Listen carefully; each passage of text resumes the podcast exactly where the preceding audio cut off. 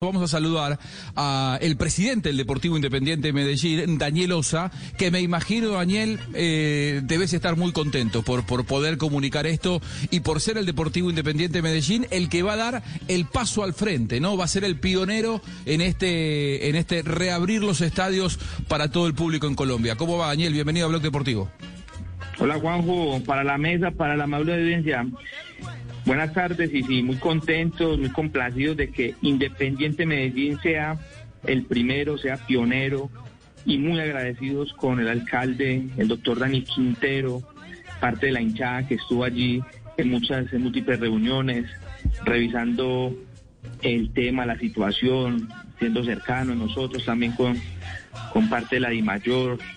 Eh, se nos ha vuelto eterno este tema sin público. La verdad que el fútbol sin gente se volvió insípido y para nuestras arcas ni se diga. Es un paso fundamental. Entendíamos todo el tema de salud, ni más faltaba, pero ante la vacunación, ante la reducción de casos, yo creo que el fútbol es de las poquitas industrias que falta por reactivar y nos complace que seamos nosotros los portadores de esta noticia.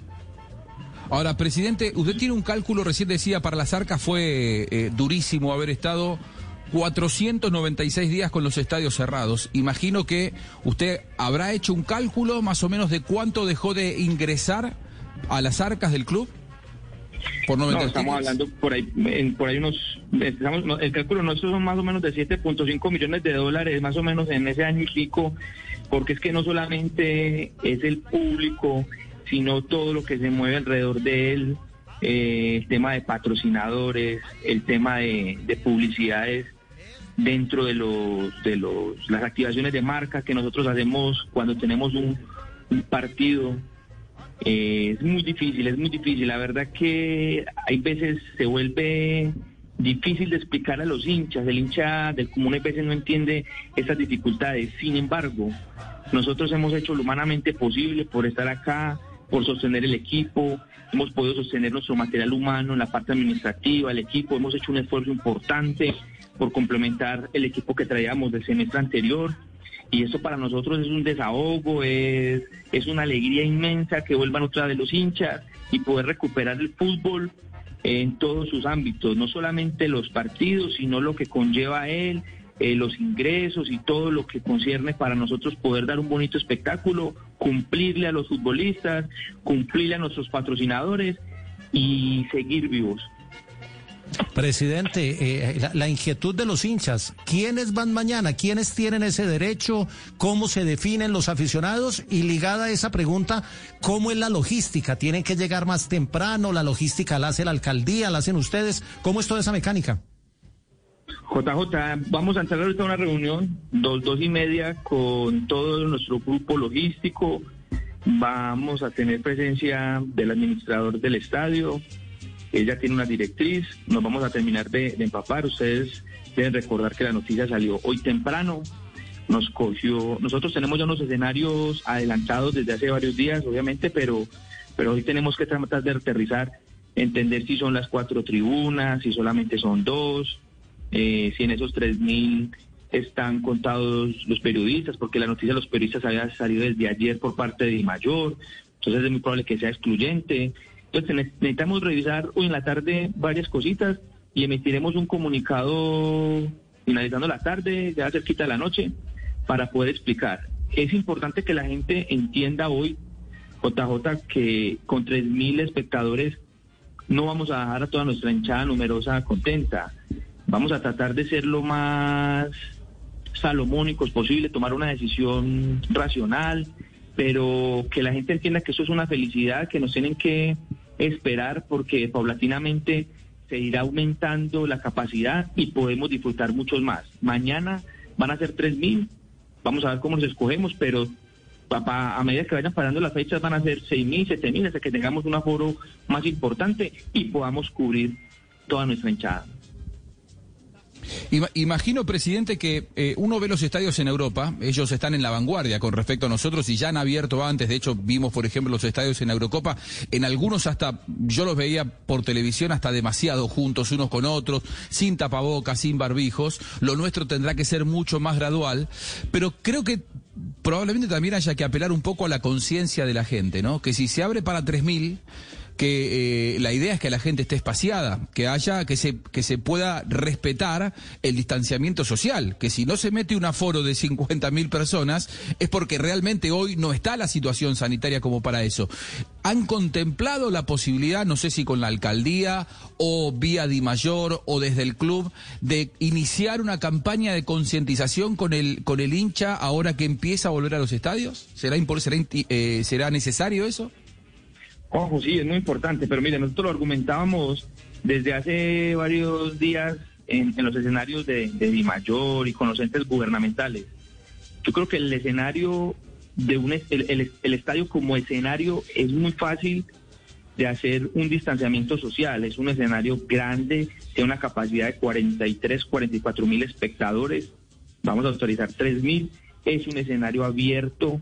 Entonces, si lo comparamos hoy con muchas situaciones de la vida real, con el transporte público, con la aviación, con lo que estamos viendo en los restaurantes, en algunos conciertos que ya hemos visto que, que, también arrancaron. Nosotros tenemos una facilidad de hacer un distanciamiento social y nos queda muy fácil.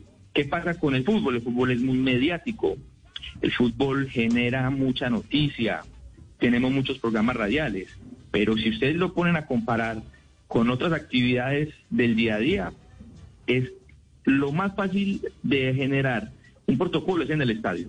Tiene entradas, tiene muchas graderías, es cielo abierto, entonces no encontrábamos nosotros argumentos suficientes para que nos dijeran que no, pero éramos respetuosos, esperábamos, estábamos tranquilos. Yo creo que no vamos a tener ningún problema, vamos a, a que la gente nos ayude a culturizar, a tener un buen ambiente. La gente está, está ávida de ir a fútbol. La gente quiere ver los equipos, quiere el, el, tema del fútbol es impresionante a nivel mundial. Ustedes que recorren tantas esferas de, del mundo, del mundo. Entonces es importante que la gente tenga también este espacio y nosotros estamos muy contentos y vamos a hacer un buen trabajo, si Dios lo permite, con la compañía de la gente. Presidente, que sea una fiesta el, el, tema del fútbol, porque la gente sí eh, también necesita un poquito de distracción. Le tengo que hacer un cambio de frente radical, presidente, a ver si usted me la para de pechito. ¿David Loaiza va o no va con el Medellín? David Loaiza es jugador de Independiente Medellín, que no le quede la duda a ningún periodista, a ningún medio ni a ningún hincha. Tenemos un contrato, tenemos un convenio, tenemos la posibilidad de hacerlo hasta el final de año. No va hoy de titular porque tiene una molesta, el profesor Hernandario hoy lo confirmó, pero a nadie hoy le puede quedar duda de ello. Y Jota, no se preocupe que el presidente la sabe parar mejor de pechito que usted. Usted hay que se las bielas. pero, pero, ¿qué dicen en el Tolima, Nelson? Porque por ahí decían que estaba atravesado. Hasta el momento entiendo que no. Hasta el momento ah, entiendo que Tolima ya se No, pero si el presidente dice que sigue, eh, esa es voz oficial para los hinchas del Medellín. Créale a su presidente. Muy bien, bueno, Daniel, abrazo grande. Ah, ¿Algo más para acotar de, del tema? Eh, acote, acote. Ah, no, por el, por un lado nuestro, siempre dispuestos a, responder las preguntas que consideren y bueno, esperemos que sea un lindo espectáculo, que inicie el fútbol de una buena manera y que demos eh, muchos, muchos logros deportivos a esta hermosa hinchada. Muy bien, Daniel, abrazo grande, felicitaciones y que sea una fiesta. Ah, Carlos Mario. Eh, ¿Cómo está usted, presidente? Calomario, eh, Calomario. Eh, oiga, muy O sea, eh, sí, dígame. Calomario, usted es un hincha referente de nuestra institución, de nuestra más institución. Lo felicitamos porque escogió muy lindos colores, hermano.